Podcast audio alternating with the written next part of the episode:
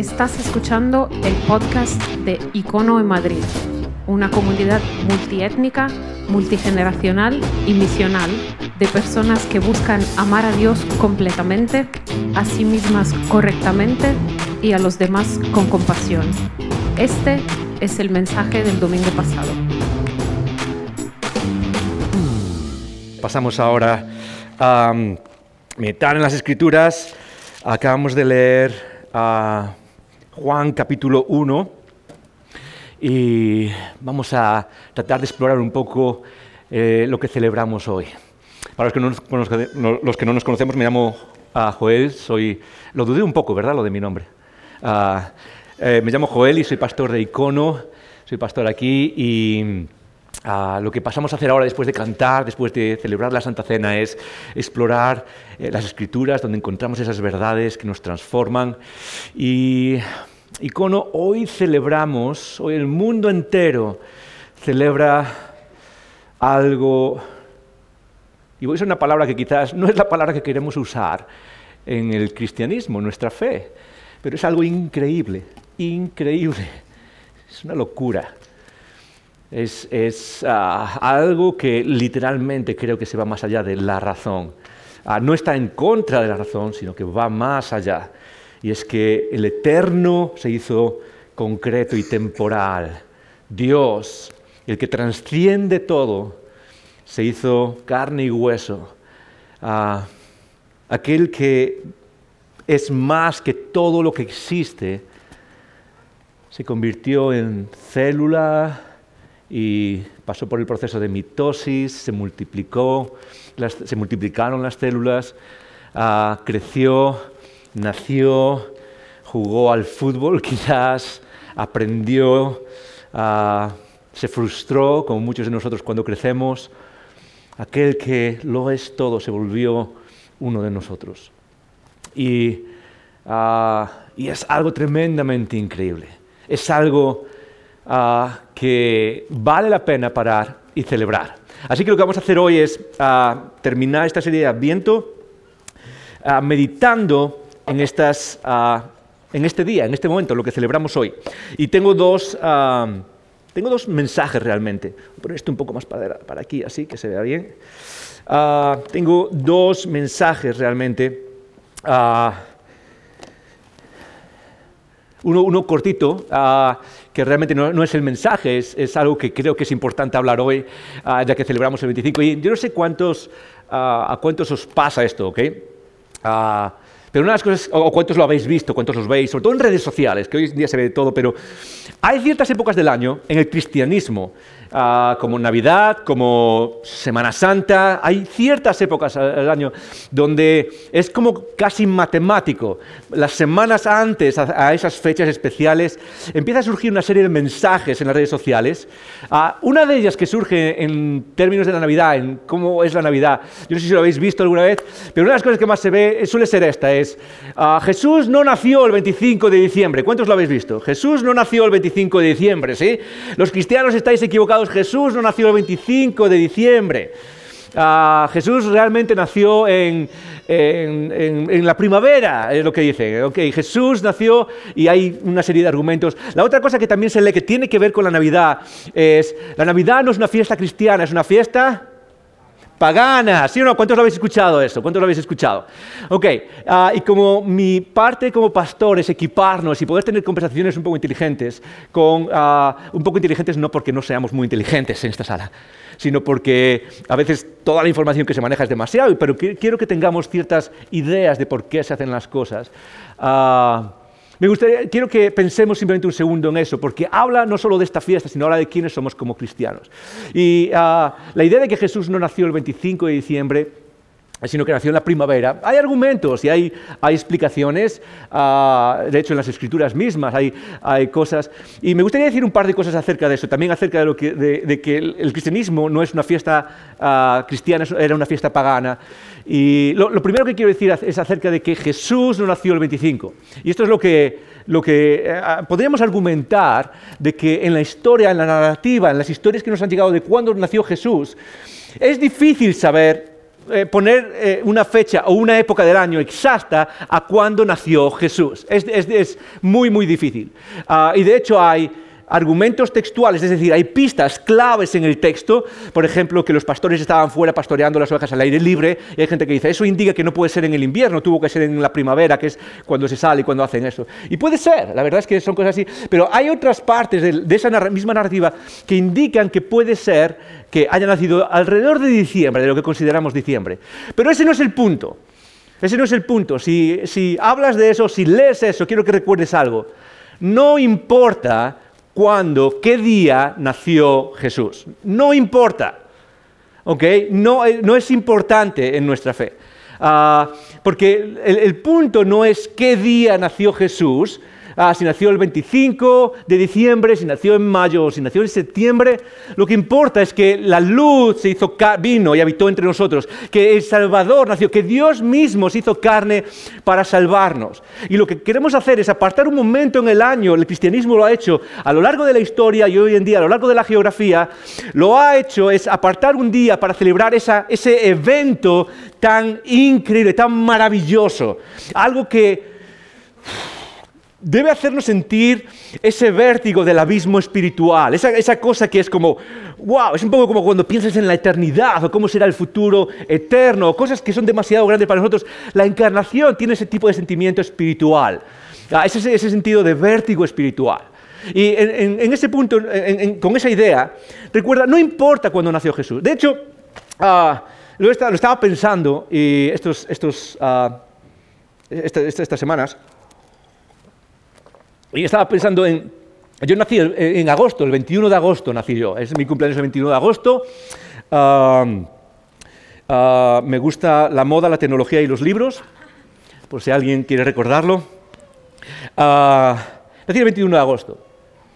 Si cuando yo me muera, la gente, un grupo de gente, quiere celebrar mi cumpleaños en mayo o en noviembre o en julio, fantástico, ¿ok? No voy a protestar. ¿Sí? Porque el punto no es, ah, no, es que nació en agosto y hay que celebrarlo en agosto. Está bien, fantástico. Pero el punto es honrar algo increíble que pasa en una persona, en este caso, algo sublime que pasa en el Salvador mismo. Así que cuando veas que Jesús no nació en el 25 de diciembre, que si nació y que eso, eso no, importa para nada. De hecho, nadie en ningún sitio en los evangelios, ni siquiera en la historia de la iglesia, los cristianos originales, los cristianos que vinieron después de Jesús, es algo, es algo fundamental, es algo importante. Ah, lo importante es celebrar ese evento cósmico, universal y maravilloso. Okay, eso es lo primero. Lo segundo Ah, es que ah, tiene que ver con que la Navidad era una fiesta pagana.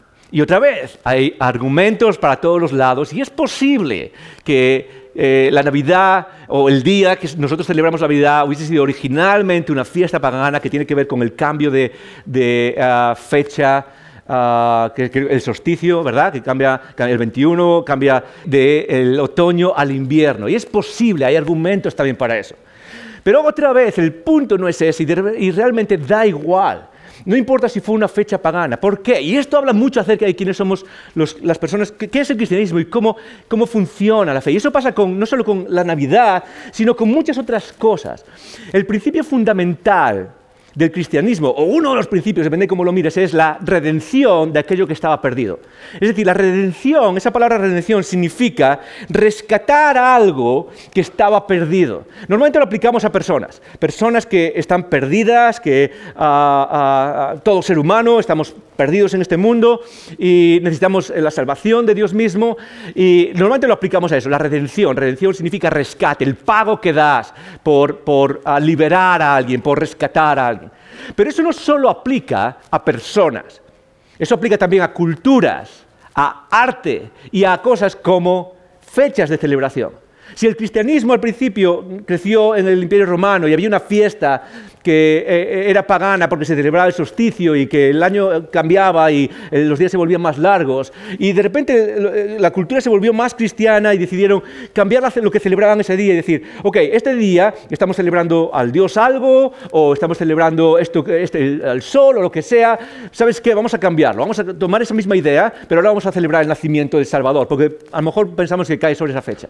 Eso es parte de lo que hacemos como cristianos. Eso es parte de lo que nos toca a nosotros. No es escapar de esas cosas. Uy, esto era una fecha pagana, no puedo, no puedo hacer nada con eso. Uh, esto es música y esto es pagana. No, eso ni siquiera, no, se te ocurre hacer nada con eso. O esto es arte y es arte que usa el mundo. Y es algo que solemos, muchas veces los cristianos nos, nos enredamos en esa idea. Y lo, y lo, que Jesús nos enseñó no es a escapar de esas cosas, es a redimir esas cosas es a redimir la cultura, es a redimir el arte, es a redimir vidas, es a redimir política, es a redimir eh, sistemas ah, eh, sociales que están caídos y no es a tenemos que hacer algo completamente nuevo, algo que no tiene nada que ver con eso, no, es a redimir eso. Y eso es la parte de lo que celebramos en Navidad. Ah, si fuera una, ah, fiesta pagana o no, es debatible, pero no importa realmente. Porque lo que celebramos hoy es algo eh, fantástico, sublime, maravilloso. Ah, que el Eterno se hizo carne por amor a ti, por amor a mí, por amor a la humanidad. Ah, que estuvo dispuesto, como dice Filipenses 2, a dejar este mundo, a dejar su, su majestad, perdón, y venir a este mundo para traer vida y sobre todo para traer luz, para traer luz. La idea de luz que celebramos hoy es la idea interesante. ¿sí? Es una idea interesante. Uno de mis lugares favoritos en España es, ah, creo que lo he compartido alguna vez, uno de mis lugares favoritos a producción, por, favor, ponerme el tiempo, ah, porque si no vamos a estar aquí hasta las 5 de la tarde y creo que a algunas personas no, les va a gustar eso. Eh, de hecho, ya no sé ni cuánto tiempo llevamos aquí, ah, así que cuando uno habla pierde la noción del tiempo. Uh, uno de mis lugares favoritos es Reynosa. ¿Sabéis dónde está Reynosa? ¿Alguien ¿Os suena ese nombre Reynosa? ¿Sí? Reynosa es un pequeño pueblo en, las montañas de Cantabria, en el norte de España, y me encanta.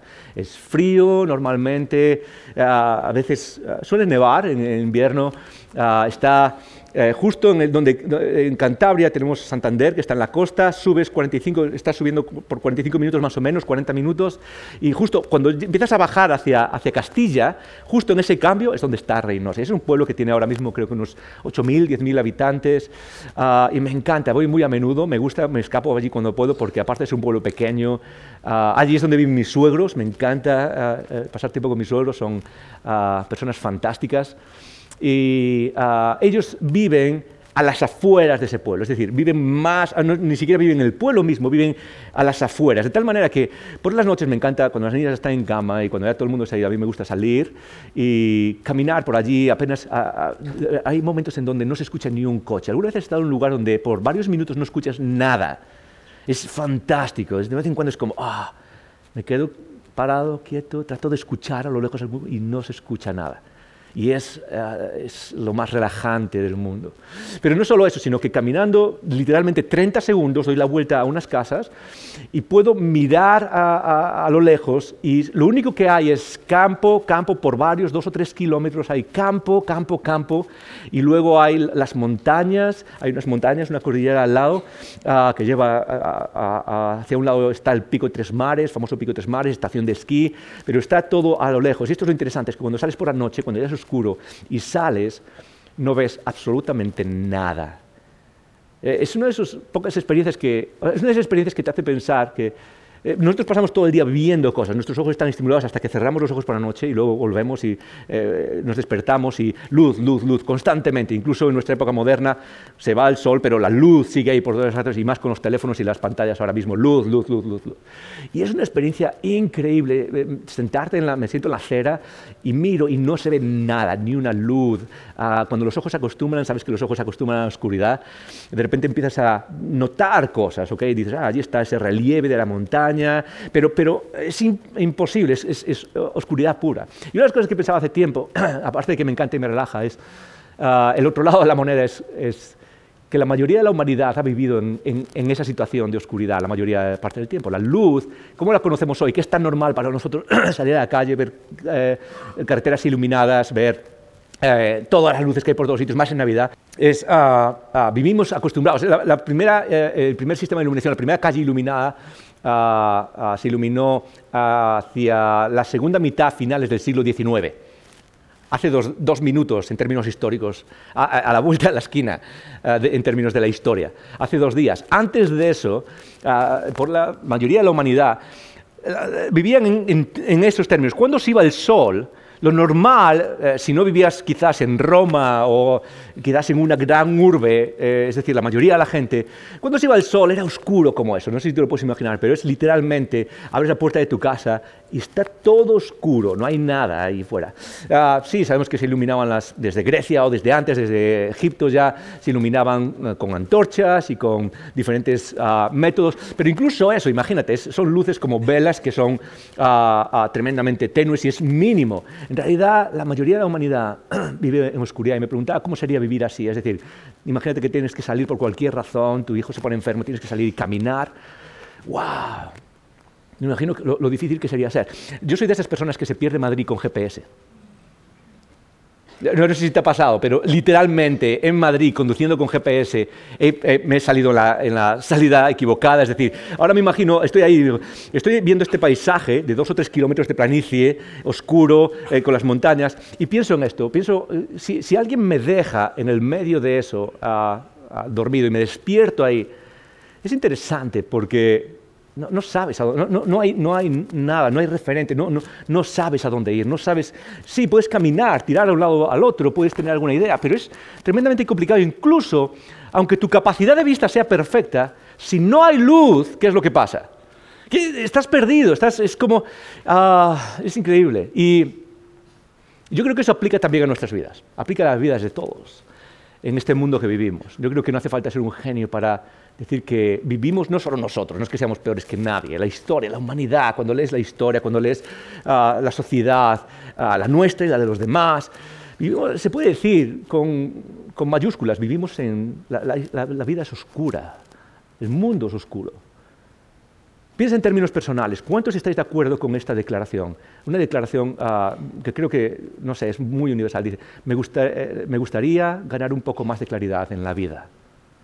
¿Cuántos, cuántos dirías, yo, estoy, yo quiero eso? Quizás es, me gustaría ganar más claridad en cosas muy prácticas, ¿sí? en, qué tengo que, en el siguiente paso que tengo que tomar en mi vida. El siguiente paso quizás es la oportunidad de mudarse a un lugar o no, la oportunidad de cambiar de trabajo o no. Tienes ciertas tienes, ah, ah, bifurcaciones en el camino de la vida, tienes que tomar, y, me gustaría claridad. Me gustaría cierta claridad. Y no, y no necesariamente leer el futuro. No se trata de tener una bola que me diga el futuro y así. Pues, no, no, no.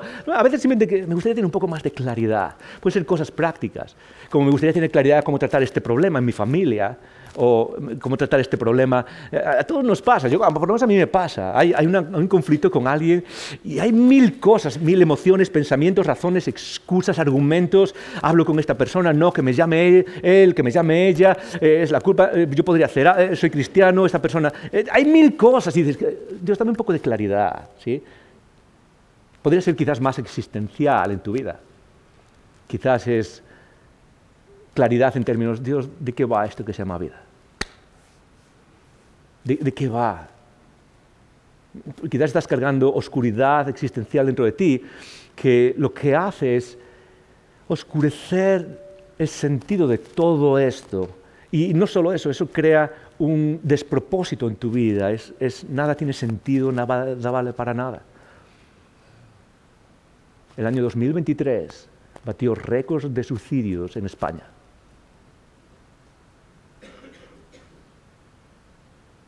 Porque quizás haya problemas de salud mental, quizás hay también ah, dificultades grandes que a veces se, sienten como insuperables. Pero yo diría que en ese número también hay muchas personas que simplemente han llegado a un punto de la vida que dicen, ¿de, qué vale? ¿Para qué me levanto los lunes? Quizás es ese tipo de oscuridad. Y vivimos en, esa oscuridad y quizás lo que necesitamos es claridad. Y déjame decirte, si no escuchas a nada más, si quizás es eso es lo que hizo Dios en Cristo. Eso es lo que hizo Dios en Cristo. Estamos celebrando el Adviento y el Adviento es esperar, la venida, eso es lo que significa Adviento, es la venida. Y lo que estamos celebrando es cómo la gente esperó por cientos de años la primera venida del Mesías. Y, lo que estamos haciendo en, esta, en estas semanas de Adviento, que es parte del calendario litúrgico de la Iglesia, que es parte de lo que hacemos para celebrar la Navidad por varias semanas antes, es meditar en cómo esas personas en, las Escrituras, en esa primera venida de Cristo, esperaron, y lo hacemos quizás por dos razones. Ah, la primera es para conocer cómo ellos esperaron y, cuál fue su visión de Dios para esperar e, esa venida del Salvador, para tener esa expectativa. Pero lo hacemos también mirando hacia el futuro. Y es la Navidad es una práctica espiritual que nos ayuda a nosotros a mirar al futuro y esperar o vivir con expectativa de adviento de la segunda venida. Eso es parte esencial de tu vida espiritual. Ah, creo que una de las cosas que nos pasa a aquellos que seguimos a Jesús en el mundo moderno es que vivimos, seguimos a Jesús y queremos experimentar lo que Él hace en nuestras vidas ahora, pero hemos puesto esa idea de que Él vuelve y que va a restaurar todas las cosas a un lado. Y eso es una parte esencial de nuestra fe, eso es algo que alimenta, es pon los ojos en ese futuro glorioso y va a tirar de ti. Y eso es lo que hacemos en Navidad. No solo es celebrar la primera venida, meditar en la primera venida, sino practicar la, espera del adviento de la segunda venida. Y estamos meditando en ese texto de Isaías 9 que leyó Ami hace un segundo. Es, el mismo texto que hemos, eh, en el que hemos meditado ah, todas estas semanas. Y dice así, dice Isaías 9.1, Isaías escribe 700 años, más o menos, 700 redondeando, uh, 700 años antes de Cristo, 700 años. Escribe una profecía general donde menciona que eh, alguien vendrá a salvarnos. Y ah, en estas semanas atrás hemos explicado un poco la idea de la profecía y qué significa y cómo entender la idea de profecía y puedes escucharlo. Pero dice así esto, dice, mas no habrá siempre oscuridad para la que está ahora en angustia tal como la aflicción que le vino en el tiempo que livianamente tocaron la primera vez a la tierra de Zabulón y la tierra de Neftalí. Pues al fin llenará de gloria el camino del mar de aquel lado del Jordán en Galilea de los gentiles. El pueblo que andaba en tinieblas vio gran luz. Los que moraban en tierra de sombra de muerte, luz resplandeció sobre ellos. Multiplicaste la gente, aumentaste la alegría se alegrarán delante de ti como se alegran en la siega, como se gozan eh, cuando reparten despojos. Porque tú quebraste su pesado yugo y la vara de su hombro y el cetro de su opresor, de su enemigo, como en el día de Madián.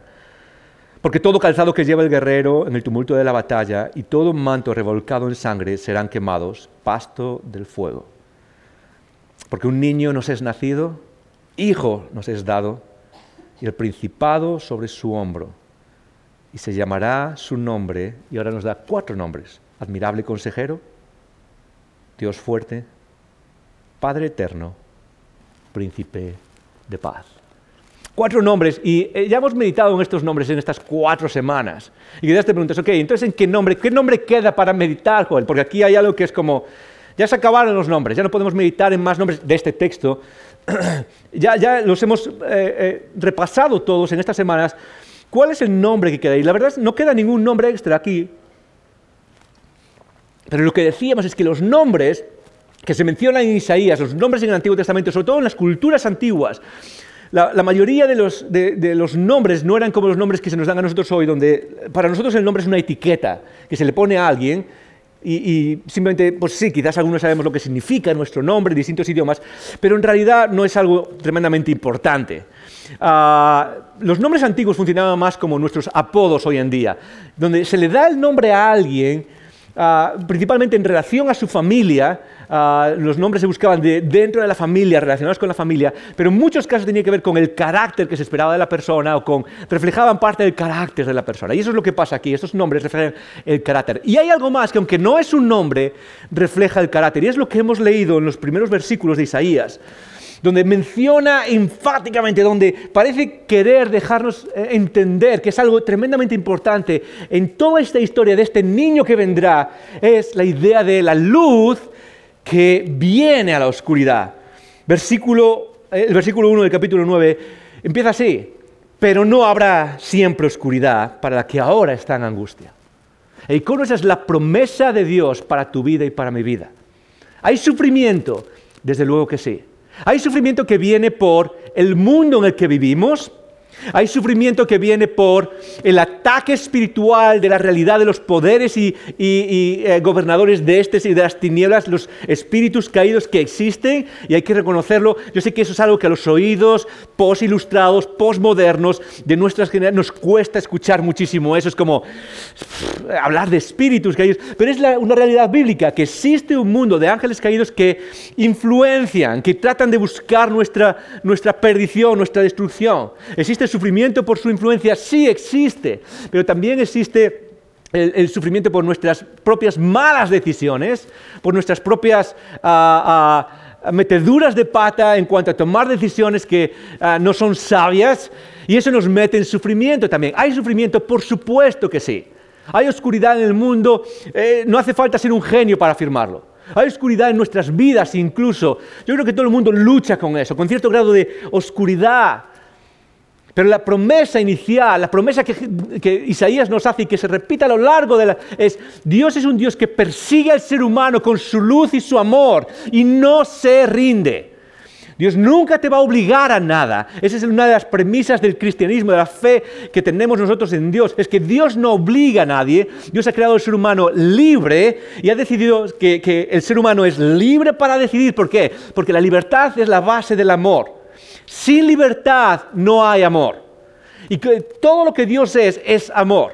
Y nos ha creado con libertad para que pudiésemos amarle o rechazarle.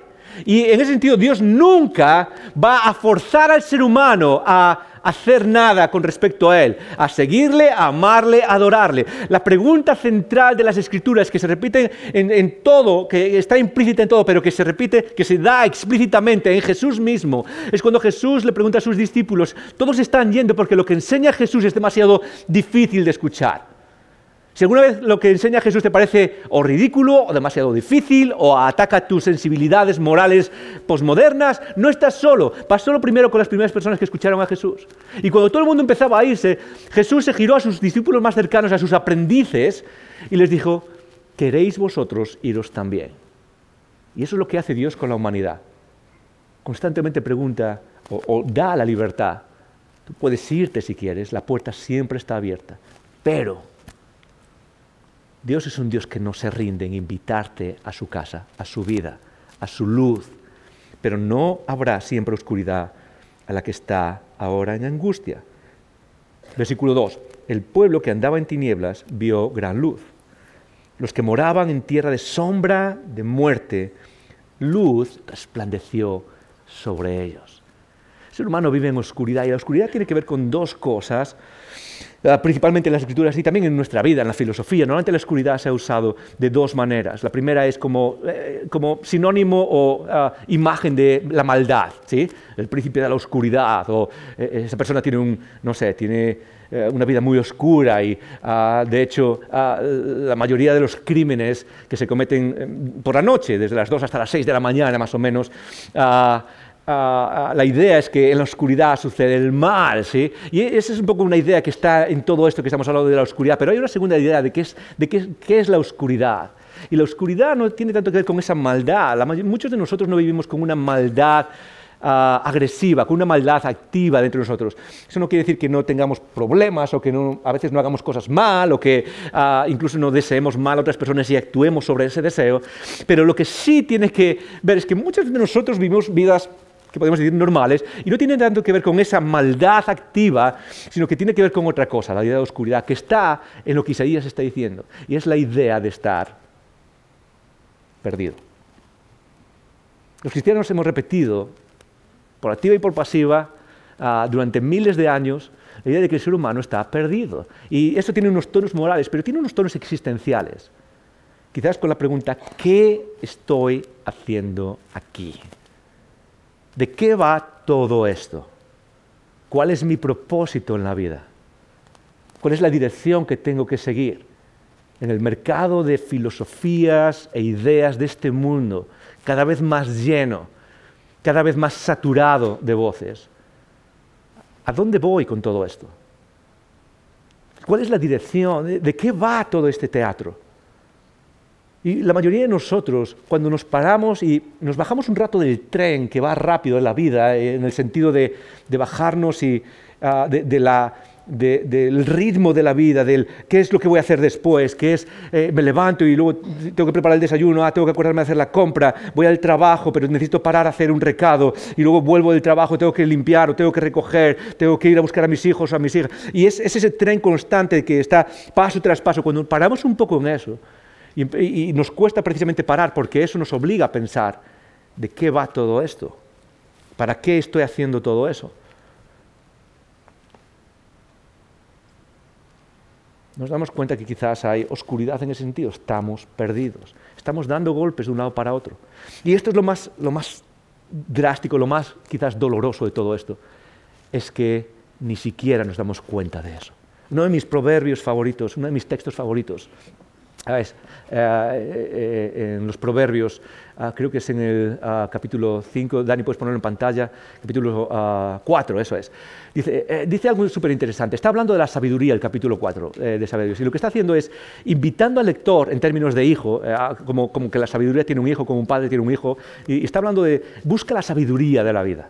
Es decir, esfuérzate no solo por buscar dinero o cualquiera de las otras cosas que buscamos, busca sabiduría, porque eso es lo, más importante. Al final, tu vida se basa en la sabiduría que acumulas. ¿Por qué? Porque tu vida se basa en decisiones. Y si no tienes la sabiduría para tomar buenas decisiones, lo demás va, a caerse por su propio peso. Entonces, en Proverbios lo que hace es tratar de darnos la sabiduría, que empieza con sabiduría divina. Empieza con sabiduría que viene de lo alto para nuestra vida, para saber caminar. Pero al final de hablar de sabiduría dice esto, el camino de los justos es como la luz, otra vez la idea de luz en la oscuridad, es como la luz del amanecer que va en aumento hasta que el día es perfecto. Y lo que está diciendo es que es la idea de progreso. ¿Sí? Tenemos luz, Dios pone luz en nuestra vida que trata de iluminar eh, eh, esta vida perdida, este dar golpes de un lado para otro, el ahora voy para aquí, pero no, ahora voy para allí, ahora tomo esta decisión, pero ahora no tomo esta decisión, el, ah, ah, ahora eh, quiero hacer esto, pero ahora quiero no. Y muchos de nosotros vamos, somos como, ah, como esas bolas de los juegos, no sé cómo se llama ahora mismo, no me acuerdo. ¿Cómo? Pinball. eso es, eso es. Somos como, vamos rebotando de un lado para otro, ¿sí? Y, y, Ah, lo que dice es que Dios nos da una luz y hay un progreso en esa luz. la luz parece pequeña, es la luz de la aurora, pero va creciendo, va creciendo, va creciendo, va creciendo, va creciendo y de repente es plena en nuestra vida. Y no es algo místico, ¿ok? No está hablando de algo espiritual que me permite levitar. No. Lo que está hablando es que cuando, ah, caminamos con nuestro Creador, nuestro Padre Celestial que, está, eh, eh, que está, es el primero interesado en nuestra propia vida, en que caminemos por el camino de la vida que nos lleva. Lo que está diciendo es que al principio de caminar con Él, las cosas no van a tener demasiada sabiduría, pero a medida que avanzamos, llega un punto en el que, en el que aprendemos a caminar en ese camino de la vida y eh, empezamos a vivir de acuerdo al diseño que Dios nos ha dado y cada vez hay más sabiduría, cada vez deberemos tomar mejores decisiones si seguimos caminando de su mano y eso va creciendo. Y lo que habla es de ese progreso. La luz no es bien ya o todo o nada, no, es algo que va creciendo. Vamos a poner ah, una pequeña llama en el fuego, en algún sitio, en la chimenea, y al principio es pequeña y de repente crece, crece, crece, crece, y es como, wow, esto es imparable. Pero luego contrasta eso. Y dice, el camino de los impíos, o la idea de impíos es la idea de necios, o la idea de personas que no son sabias, no inteligentes, no habla de inteligencia, está hablando de sabiduría. El camino de los, necios, de las personas que no buscan la sabiduría, eh, eh, eh, especialmente la sabiduría divina, es el camino de la oscuridad. Ahora uno podría pensar, sí, esas personas son malas. No está hablando de eso. está hablando de algo más dramático, algo que he visto en personas, veo en las sociedades, veo en muchísimos, y es esto, es el camino de los impíos, es como la oscuridad, y esta es la frase más trágica de la existencia humana. No saben en qué tropiezan. No saben en qué tropiezan. Una de las preguntas que tenía para preparar este mensaje, para seguir ahora el mensaje, era una pregunta que creo que es, de verdad, eh, eh, es tonta, no, no tiene ningún sentido, porque creo que es casi retórica. ¿Alguna vez te has arrepentido de algo?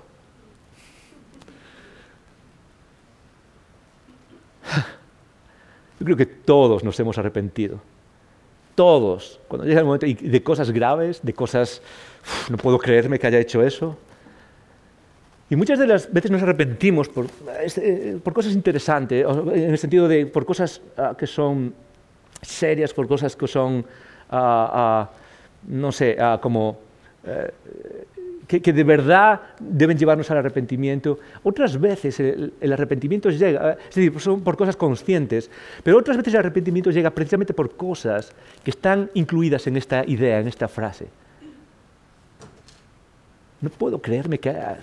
Una de las cosas que a veces nos pasan cuando tomamos las decisiones, que tomamos ciertas decisiones graves, pasan ciertos años, miras atrás y dices, ¿cómo se me ocurrió tomar esa decisión?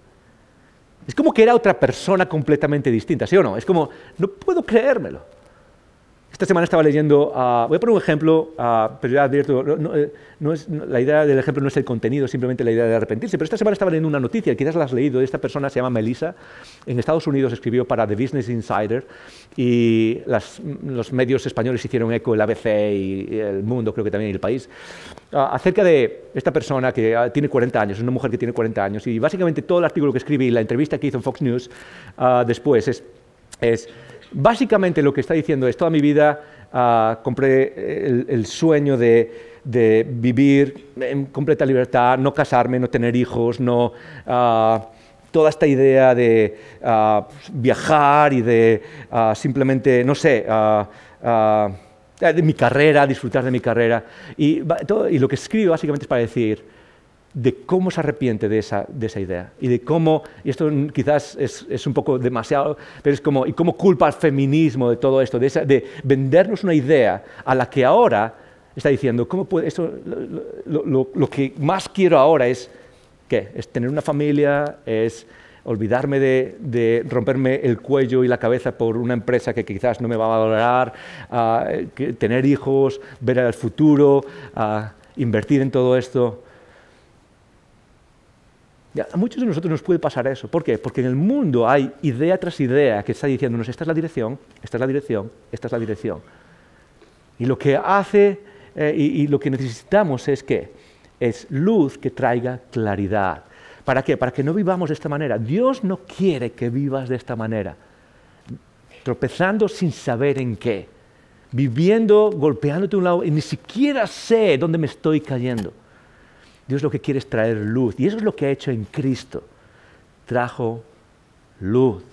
¿Y qué significa eso? Bueno, en primer lugar, una de las cosas que necesitamos recordar es que toda luz tiene una fuente, necesitamos una fuente. Y eso es precisamente lo que nos enseña el nacimiento, la historia, la narrativa de la Navidad, de que Cristo es la fuente de esa luz de que quizás hay luces artificiales, como estas que tenemos aquí, quizás hay luces artificiales en el mundo que tratan de darnos algo. Yo creo que hay verdad en casi todo lo que decimos, todo lo que pasa. Recuerda esto, esto es un paréntesis en una nota a pie de página. Toda mentira que se cuenta en el mundo tiene que tener un grano de verdad para que sea creíble. Si, yo te digo ahora, no sé, te puedo decir cualquier mentira, así que es 100% mentira, es como, muchos de nosotros se nos va a saltar la, banderita, vamos a decir, no, eso no puedes. Entonces, las, mentiras creíbles tienen cierto grado de verdad siempre.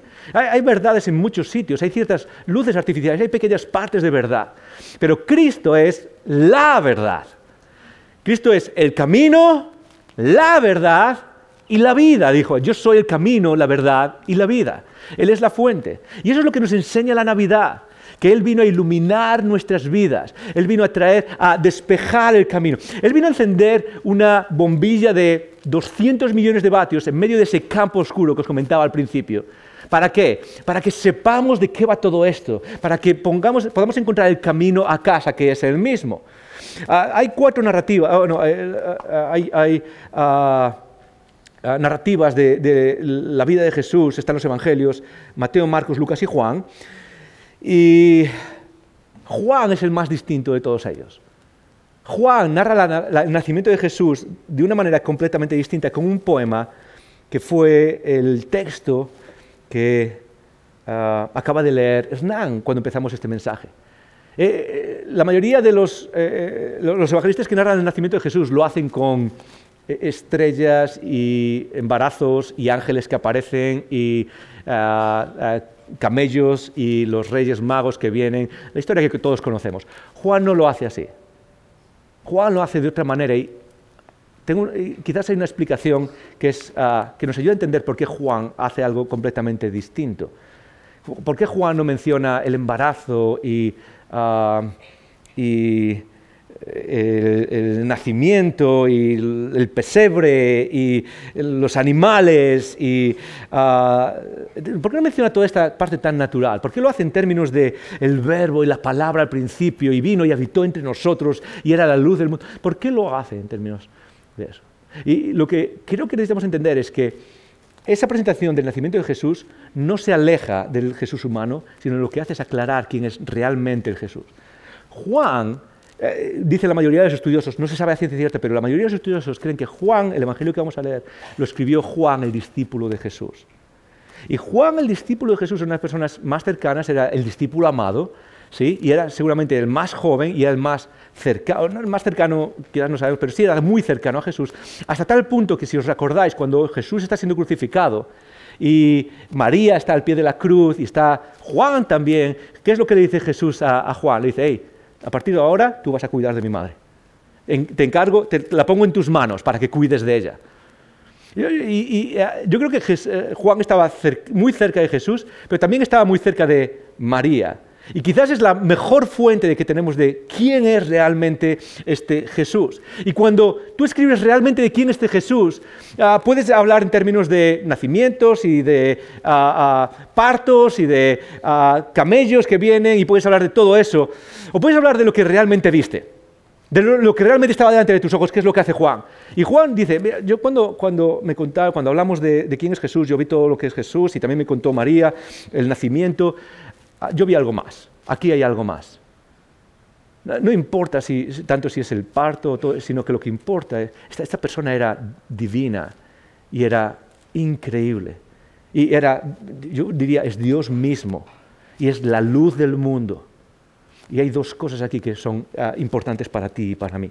La primera es, Empieza Juan capítulo 1, versículo 1, dice, en el principio era el verbo, y el verbo era con Dios, y el verbo era Dios. Este era en el principio con Dios. Es un poco un trabalenguas de palabras, pero básicamente lo que está haciendo Juan es hablarnos de qué, de que eh, este, este, que vino, esta persona que vino es divino, es el Dios mismo hecho carne. ¿Cómo sabemos eso? Primero por las palabras que se usan, pero no hay ni siquiera que ir a las palabras. Una de las cosas más interesantes que hace Juan es hacer un paralelo de la creación de Jesús con Génesis 1, la creación del mundo. Y, eh, los dos empiezan exactamente igual. En el principio era en el principio creó Dios los cielos y la tierra, en el principio era el verbo. Pero no solo eso, sino que hay otro paralelo más acerca de, que nos ayuda a entender que Juan está hablando de, Jesús en términos de Él es Dios mismo que viene a nosotros. Y es que en Génesis, ah, el primer, la primera frase es, en el principio creó Dios los cielos y la tierra. El segundo versículo dice algo que es algo casi contradictorio con esa primera idea. Es decir, lo que hace es romper ya automáticamente la narrativa de la primera línea. Y la segunda es que, ¿y ¿qué es lo que había en la tierra? En esa tierra que creó. Es caos y desorden y las tinieblas estaban sobre la superficie. Es lo que dice, la oscuridad reinaba. Y esto no está hablando, eh, la idea de esa frase no, es, no está hablando en términos biológicos o geológicos, no está describiendo, no es un libro de ciencia. Es un libro que habla de una realidad espiritual, habla de la realidad del mundo. La idea de caos y de tinieblas la idea de está todo perdido. Es la idea de que muchos experimentamos existencialmente. Estoy perdido. No porque sea mala persona, es como eh, nada tiene sentido. ¿Y qué es lo que hace Dios después de eso? ¿Qué es lo que hace Dios después de ver ese caos? Después de ver ese desorden, después de ver esas tinieblas. Pone su espíritu sobre eso y ¿qué es lo que hace? Empieza a ordenar. Es decir, al caos trae orden de la creación. Crea la luz, las estrellas, crea, trae ese orden. ¿Y qué es lo que hace? En esas tinieblas, ¿qué es lo que trae? Trae luz. miles de años después, o unos 1500 años después, porque eso se escribió más o menos en la época de Moisés, eh, Juan escribe que, que vino Dios mismo otra vez y es otro creador, es el creador que trae qué? Trae otra vez la luz, la luz al caos y la oscuridad de nuestra vida. Por eso dice en él, versículo 4, en él estaba la vida y la vida era la luz de los hombres. La luz en las tinieblas resplandece y las tinieblas no prevalecieron sobre ella. Esa frase, las tinieblas no prevalecieron sobre ella, es un eco casi perfecto de lo que Dios hizo en Génesis 1. El caos, Dios lo que hace es, es, traer su luz y vencer, apartar las aguas, apartar la oscuridad. Y esa, esa, idea, esa oscuridad no prevalece, porque la oscuridad no es neutral, recuerda esto. La oscuridad, es, en términos bíblicos y en términos espirituales, está siempre tratando de apagar la luz, tratando de vencer a la luz, oprimiendo a la luz. Es, activa, está siempre en contra de, los hijos de Dios, en contra de aquellos que amamos a Dios. Ah, y eh, la idea es exactamente la misma. El Dios que creó y, trajo orden y trajo luz al caos inicial, ahora está en carne y hueso trayendo luz a la humanidad icono, quizás invitados que estáis en la sala, ese es el Dios en el que celebramos estas Navidades. Es el Dios que quiere traer luz a tu vida, quiere apartar el caos, quiere apartar la oscuridad, quiere que tengas dirección, quiere que veas con claridad, quiere que haya orden en tu vida. Ahora, ¿por qué las personas nos cuesta aceptar esa luz? Quizás este es tu caso, quizás, ¿por qué te cuesta aceptar esa luz, seguir esa luz? Juan nos da una pista en la narrativa de la creación. Dice en el versículo 9, aquella luz verdadera que alumbra a todo hombre venía a este mundo, vino a este mundo. En el mundo estaba, el mundo por él fue hecho, pero el mundo no le conoció. Versículo 11, a los suyos vino, y los suyos no le recibieron. Eh, Juan está hablando en términos específicos del, pueblo de Israel. Dios viene, nace como un judío y el, pueblo que debería, debería levantarle como, como, su Mesías, como su rey y empezar a cumplir su misión al mundo entero de reflejar la belleza de Dios, no lo recibe, lo, de hecho lo crucifica, ah, lo, ejecuta. Y, pero es algo que se aplica al resto de la humanidad, a la humanidad en general. Dios crea la humanidad ¿Y qué es lo que hace la luz? Eh, viene, nos da la vida, nos da la luz y ¿qué es lo que hacemos? Rechazamos a eso. Y ahora quizás la idea de preguntarnos por qué nos cuesta tanto. Y para muchos quizás la respuesta es, es filosófica, es puramente intelectual. Eh, no, yo no creo porque no tengo razones para hacerlo. puede ser, hay, un espacio para eso, pero Juan nos da una pista acerca de por qué muchos nos cuesta. Y esto va para aquellos que quizás aún no seguís a Jesús, que quizás no creéis que exista Dios, que quizás estás luchando, pero también aplica a aquellos que seguimos a Jesús aquí, aquellos que somos parte de la familia de Dios y que muchas veces queremos aceptar la luz, pero un poco. Yo quiero solo un poco de luz en mi vida para sentirme bien, pero solo un poco. Yo quiero recibir la luz, pero solo un poco. ¿Por qué hacemos eso? ¿Por qué no dejamos que nos bañe esa luz? ¿Por qué no dejamos que nos llene esa luz y seguimos esa luz, obedecemos a esa luz, nos entregamos a esa luz que viene a darnos vida? Eh, nota el lenguaje de Juan en este, versículo, en, este, en este texto, donde constantemente está comparando la luz con la vida, la luz con la vida. Él era la vida, él era la luz. Dios quiere darnos luz para que tengamos vida. Dios quiere darte luz para que tengas vida. ¿Por qué no lo hacemos? No lo recibimos. Hay una razón no solo racional, existencial, intelectual, argumentos filosóficos. Hay un argumento que también es psicológico o hay una explicación que es parte de nuestra lucha interna, de, nuestra psicología personal. Y es súper interesante. Juan nos da una pista de eso cuando Jesús habla dos capítulos después, en Juan capítulo 3. Juan capítulo 3, 16 eh, está quizás el, texto más famoso de las Escrituras. Porque de tal manera amó Dios al mundo que dio a su Hijo único o a su único Hijo para que todo aquel que en él cree no se pierda más, tenga vida eterna. Él no vino para condenar al mundo. El mundo se condena a sí mismo o ya está condenado en sí mismo. Y dice, y esta es la condenación, dice Juan 3. Esta es la, condenación. Eh, ¿Lo puedes poner en pantalla, Dani, Juan capítulo 3? Creo que está por ahí. Eso es. ¿No? 3. Creo que está por ahí para que todos lo veamos. Eso es. Y esta es la condenación. que la luz, otra vez, vino al mundo y los hombres amaron a las tinieblas más que a la luz. ¿Por qué? Y ahora Jesús, aquel que lee nuestras vidas como si fuesen transparentes, aquel que ve el corazón del ser humano, aquel que sabe perfectamente por qué hacemos lo que hacemos, dice, porque sus obras serán malas, porque todo aquel que hace lo malo aborrece la luz y no viene la luz, para que sus obras no sean reprendidas. ¿Por qué nos cuesta recibir la luz? Nos cuesta recibir la luz, porque la luz, antes de darnos guía, lo que hace es alumbrar el problema que hay dentro de nosotros. La luz que viene de Dios no solo nos da guía, lámpara es a mis pies tu palabra y lumbrera en mi camino, ilumina la dirección, dice, dice eh, eh, las escrituras. ¿Qué es lo que hace antes de todo eso? Es iluminar la oscuridad que llevo dentro. Y hace falta, hace falta tener valor, hace falta tener ganas de la verdad para iluminar. ¿Por qué? Porque la mayoría de nosotros pasamos una vida entera enterrando esa oscuridad, escondiendo esa oscuridad, entreteniéndonos para no mirar esa oscuridad. Pero cuando uno viene a Cristo, no solo te ilumina tu camino, va a iluminar lo que necesita ser transformado en tu vida. Y eso duele. Y eso requiere cambio en ti. Y eso requiere dar media vuelta, metanoia, transformación. Eso es duro y es difícil. Y muy pocos queremos luchar con eso realmente. Muchos de nosotros preferimos la anestesia del mundo en el que vivimos antes de lidiar con la oscuridad que llevamos dentro y que Dios quiere iluminar para salvar nuestras vidas. Pero Dios te sigue invitando a la luz. Dios te sigue invitando a que le sigas. Dios te sigue invitando a que le ames y a que recibas su luz. Pero hay más icono y eso tiene que ver con nosotros también. ¿Por qué?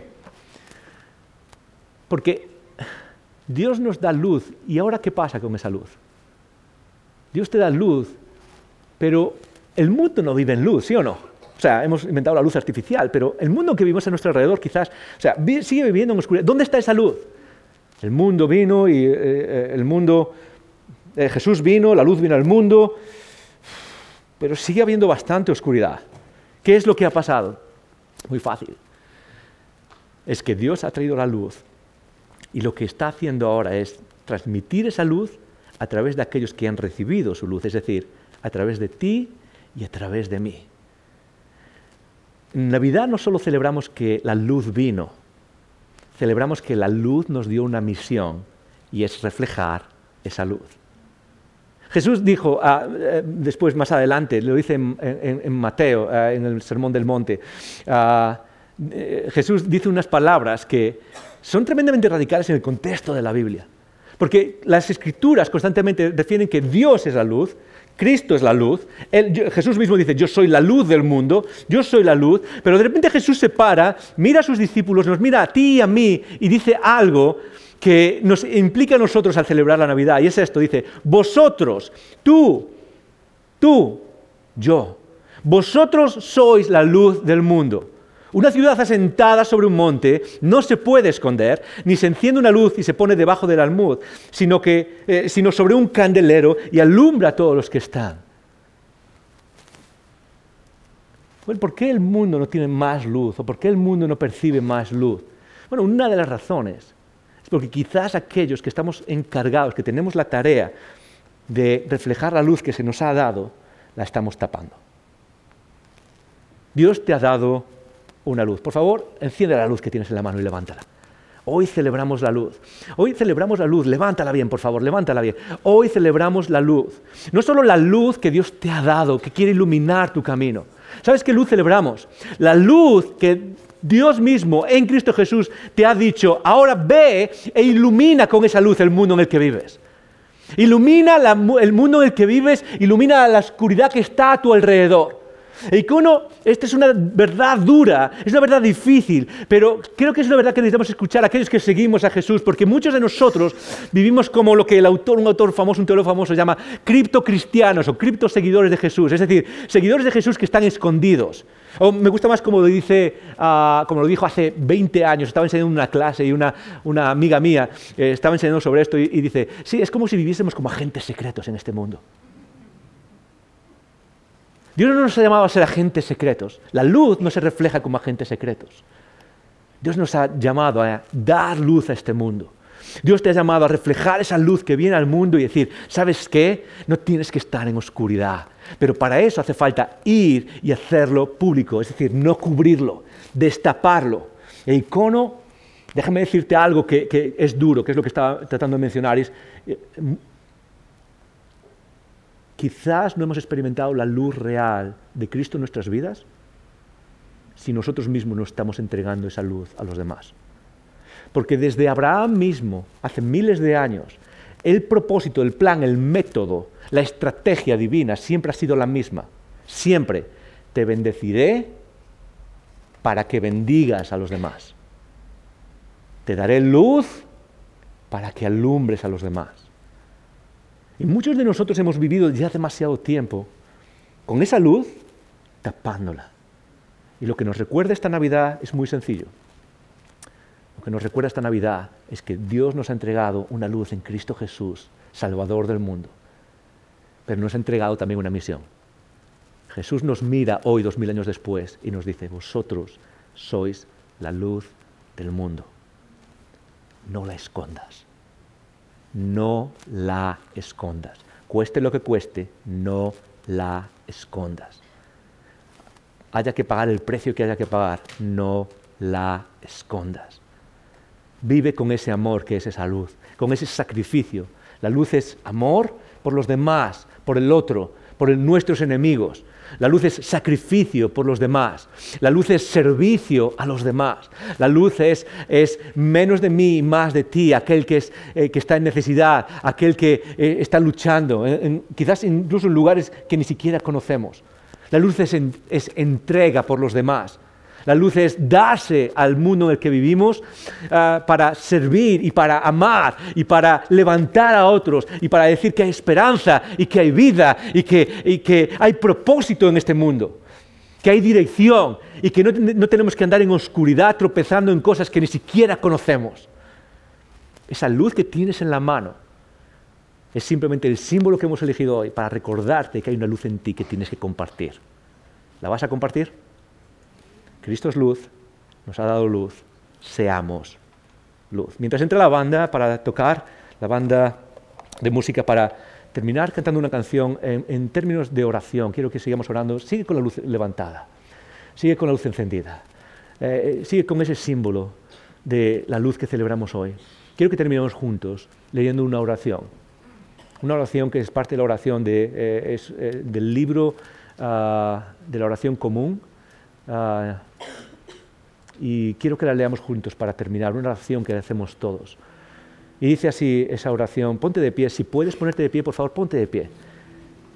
Y mientras piensas en lo que acabamos de hablar, quiero que todos juntos leamos esta oración.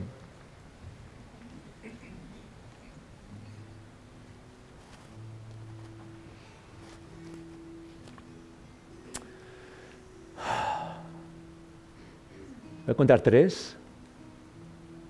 Y vamos a leer esta oración pensando en la luz que viene al mundo. Uno, dos, tres. Dios Todopoderoso, que has derramado sobre nosotros la nueva luz de tu Verbo encarnado, haz que la misma luz encendida en nuestros corazones brille en nuestras vidas por medio de Jesucristo. Gracias por escuchar estos recursos. Esperamos que te haya retado y motivado a vivir arriba, adentro y afuera. Recuerda que para conversar sobre estas ideas puedes participar en un icono grupo. Pásate por nuestra página web y encuentra más información. icono.online.